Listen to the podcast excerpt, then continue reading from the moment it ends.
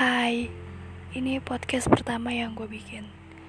Jadi sebelumnya uh, sorry banget kalau misalnya masih ada kurang-kurangnya atau gimana.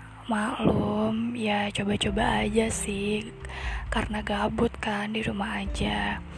Oke, uh, jadi gue mau bahas tentang kayak patah hati gitulah kayak pembahasan-pembahasan remaja aja yang kadang galau, kadang seneng, kadang bahagia. Oh, oh iya, gue mau bahas hati yang susah sembuh.